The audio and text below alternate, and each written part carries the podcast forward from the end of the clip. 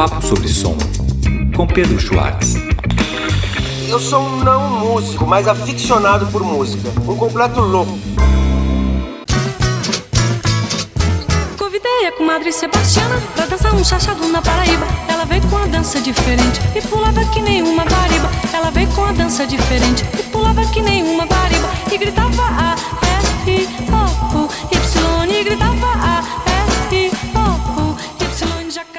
Olá pessoal, tudo bom?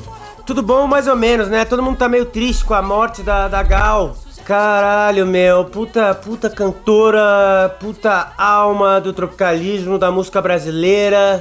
Fez história mesmo. Começou na bossa nova, depois entrou pra aquele rock and roll Jimi Hendrix, assim, é a cantora que mais usou guitarra, né? Lenny Gordon, ele arrasava o Lenny com ela, o, o Macau e toda uma turma lá. Mas hoje a gente, eu vou fazer o da Gal, né? Já vou adiantando que eu vou fazer um podcast da Gal depois, depois desse que já tava engatilhado aqui, que, que é do Peter Gabriel, é do disco Security. É um disco de 1982. Vamos lá, vamos lá falar do, do, do Gabriel.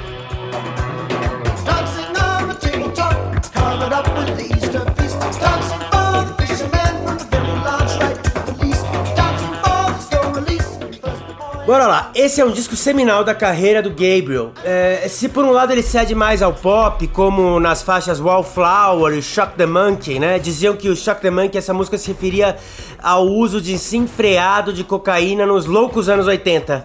É, é, por outro lado, ele, ele, ele ousa mais nesse disco, né? É, entrando de cara, corpo e alma na world music. Toda a variedade de instrumentos de percussão são usados, enfim, tambores ganeses, por exemplo, é, explodem em Rhythm of the Heat.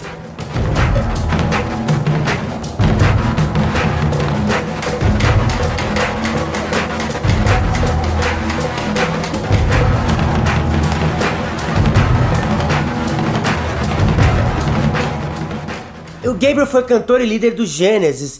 E na sua carreira solo, né, mesmo que tenha entrado pro pop, eu não acho que ele eh, abandonou completamente o, o rock progressivo até esse disco, assim, que não tem mais nenhuma faísca. Mas fez um som que ao mesmo tempo era mais pop e ao mesmo tempo mais ousado. Enfim, isso desde o seu primeiro álbum. Por mais que o som do Gabriel solo desde o início tenha surpreendido os fãs do Genesis, Primeiro com, né, é, é, nesse primeiro disco que tem uma pegada hard rock em alguns momentos, depois com Melt, que, que, vem todo um som, né, que já vai definir bastante que era aquela new wave refinada de bandas como o King Crimson dos anos 80, né? Entendeu? Que vão passar a fazer um som que vai estar antenado com os anos 80, né? É, ou, ou bandas como Talking Heads, né, que vieram na, já, já do final dos anos 70, né? Mas é, vão incrementar, né? O, o, o, o, seu som ao longo da carreira, enfim, vai pro, promover. é, o Talking Heads vai promover, né? Esse encontro do punk, da new wave com a world music, é, com essa levada afrobeat, a la Fela Cult, entendeu? É, vai incrementar com funk, com reggae. O Peter Gabriel, né? O Talking Heads, eles vão elevar o patamar da canção, né? Pra um outro patamar. Se com o Gênesis e o rock progressivo, é, todo a intenção já era fazer do rock and roll algo sofisticado, sinfônico, conceitual e elevar o nível, agora era uma forma de sofisticação que estava em jogo, mas de um jeito diferente, né? É, é, foi necessário entender a, a- a ruptura do punk, a agressividade, a defesa de um rock and roll mais básico, vitaminado pela revolta dos jovens da classe trabalhadora, né? Que fugia a qualquer pedantismo, enfim, pra depois é, mudar e colocar um ritmo todo, né? E eu não tô xingando aqui o, o rock progressivo de pedante, não. Eu, eu gosto de várias bandas de rock progressivo, inclusive eu sou fã do Gênesis. Enfim, mas foi, foi, foi necessário tudo isso pra sofisticar novamente o rock através do ritmo, né? Através dos ritmos que vinham da África e do Brasil, muito no caso desse disco. É, é, Gabriel mesmo afirmou, é, eu- ele afirmou assim: eu tô um pouco cansado dessa excessiva preocupação europeia com a melodia. Em países como o Brasil, o ritmo é mais importante. A world music é esse gênero que foi popularizado nos anos 80, mas seus embriões vinham de antes, vinham da música eh, indiana do Ravi Shankar, vinham de Fela Kuti, vinham de música oriental e etc. Ela pode estar em tudo que é tipo de som, né? E pode ser bem mala também a, a, a world, né? Na, na maioria das vezes é. Mas eu digo que o som solo do Gabriel era mais pop que o do Genesis, né? Não, é, não era um rock progressivo, mas o Gabriel nunca limou total o progressivo do seu som. O álbum Security, que a gente vai falar aqui, reflete um contexto social político conturbado. O Gabriel já havia realizado uma das canções mais importantes anti-apartheid em homenagem ao militante assassinado pela polícia sul-africana, o Steve Biko, o militante sul-africano. A canção leva o segundo nome do militante, Biko, e foi lançada no disco de 1980, apelidado de Melt. Enfim, e a mesma poética lírica e combativa política continua no álbum Security que eu falo agora é, a paixão feita pela música né, do, do continente africano, do continente sul-americano, como fica claro, claríssimo nas tintas brazucas da, da última faixa do álbum, Kiss of Life, que eu tava tocando aqui logo no começo. A, escolha pelo ritmo como elemento mais essencial na composição do que a melodia se contrapõe com letras cerebrais que retratavam uma época em que a civilização ocidental, mais especificamente, né, um embate de, do novo contra o velho mundo, Oriente Ocidente, etc, e a Guerra Fria, né, estavam no seu estopim e nos e, e, e anos finais, é, pelo menos na década final. A, a, a batalha precisava de um vencedor, a KGB contra a CIA, Thatcher e Reagan versus Yuri Andropov e os soviéticos, o Muro de Berlim para completar o álbum foi lançado dois meses depois da Guerra das Malvinas, né? Foi gravado antes mesmo, em 81, mas foi lançado em 82, de, uns meses depois. E, e os países latino-americanos viviam, né, as ditaduras brutais ainda. O governo da Margaret Thatcher apoiava o apartheid, né? O Reagan e a Thatcher não cediam a nenhuma sanção ou boicote. E, enfim, existia um clima de espionagem e paranoia constante no mundo. Enfim, algo de, como se fosse uma, uma bomba que estava para se explodir. Gabriel vai pegar e, e, e, esse clima de paranoia e transformar em poesia musical meio surrealista, meio urbana, como em Lay Your Hands on Me um mantra, um apelo com tambores, guitarras distorcidas e sujas, linha de baixo pesado e o grito Lay your hand on me, né? É, eu estou disposto, coloque suas mãos em mim. Eu vou fazer uma tradução livre aqui de um trecho da letra. I'm living way beyond my ways and means living in the zone of the in-betweens.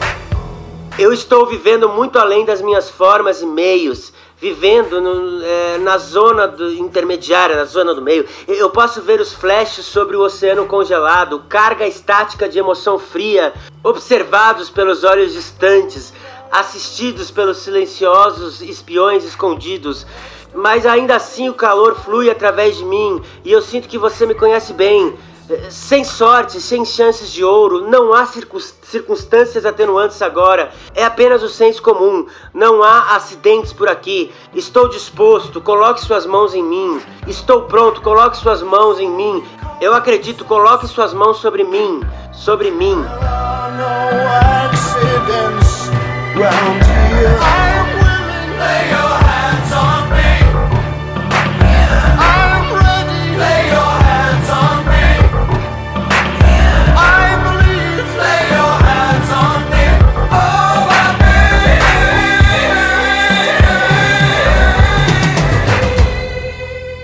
Depois ele, ele segue com umas imagens meio malucas de salsichas espetadas em coquetéis, eh, em coquetéis satélites, em homens gordos brincando com, com, com, suas mangueiras, enfim. Continuando, agora eu vou falar de outra letra. Essa tensão é clara também no synth pop cronístico, urbano de I Have the Touch.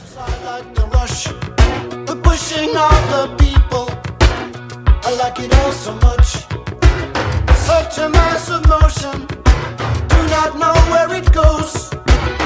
I move with the movement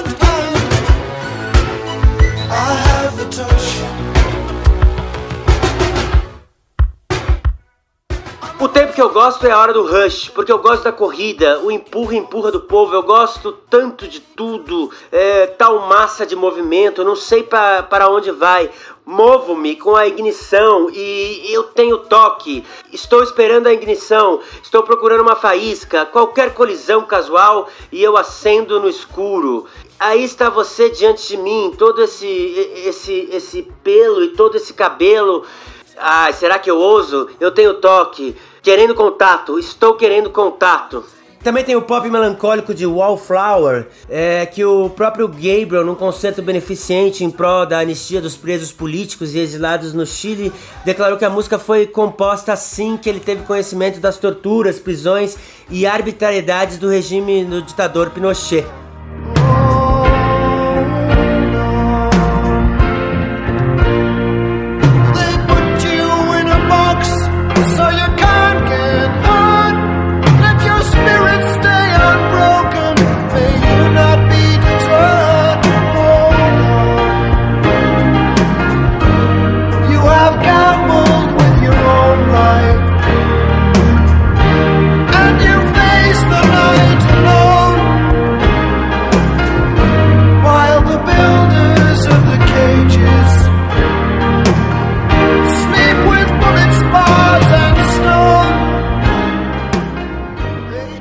Musicalmente o disco funde o som eletrônico dos anos 80, né? Ecos assim de synth pop torto, funk, como já, já, já na, na- já na música citada Shock the Monkey, né? World music e tudo que você pode imaginar. Até flautinhas bolivianas, né? São audíveis em São San Jacinto. San Jacinto, outra faixa obviamente política, né?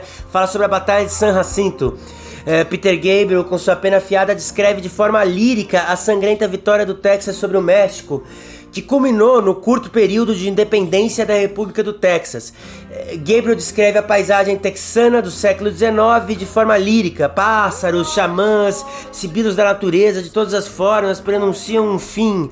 Ele não descreve assim literalmente a sangrenta batalha, ele constrói uma narrativa lírica e abstrata de uma paisagem, né? É, é bem bonito.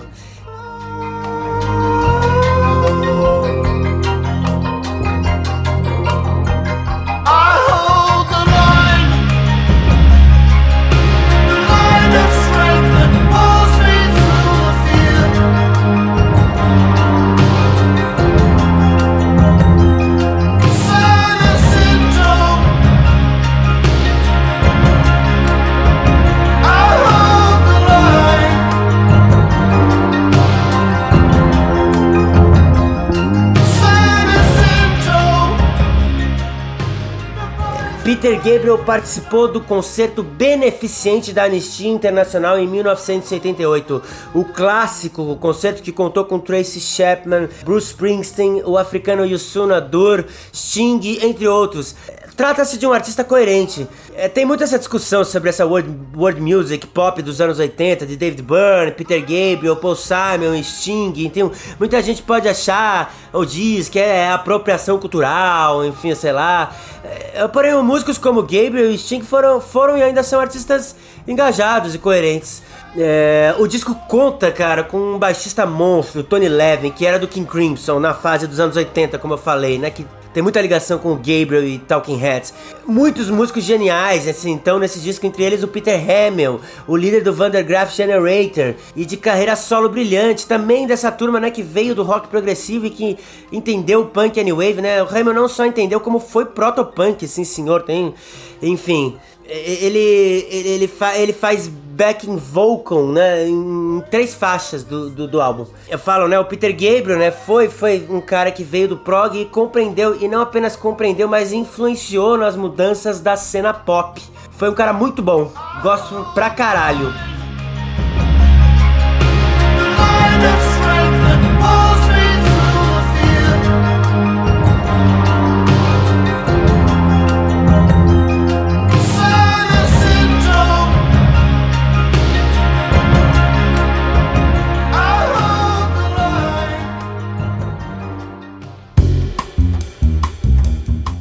Bom, gente, a gente vai terminando esse podcast por aqui. E eu queria falar, é, primeiro perguntar, pergunta básica aí, vocês estão gostando? A gente, né, no último a gente chegou na faixa de 10, né, na marca de 10 podcasts, agora a gente chega no 11 primeiro. Espero que tenham gostado, né? O Peter Gabriel é um cara muito, muito legal, um puta do artista.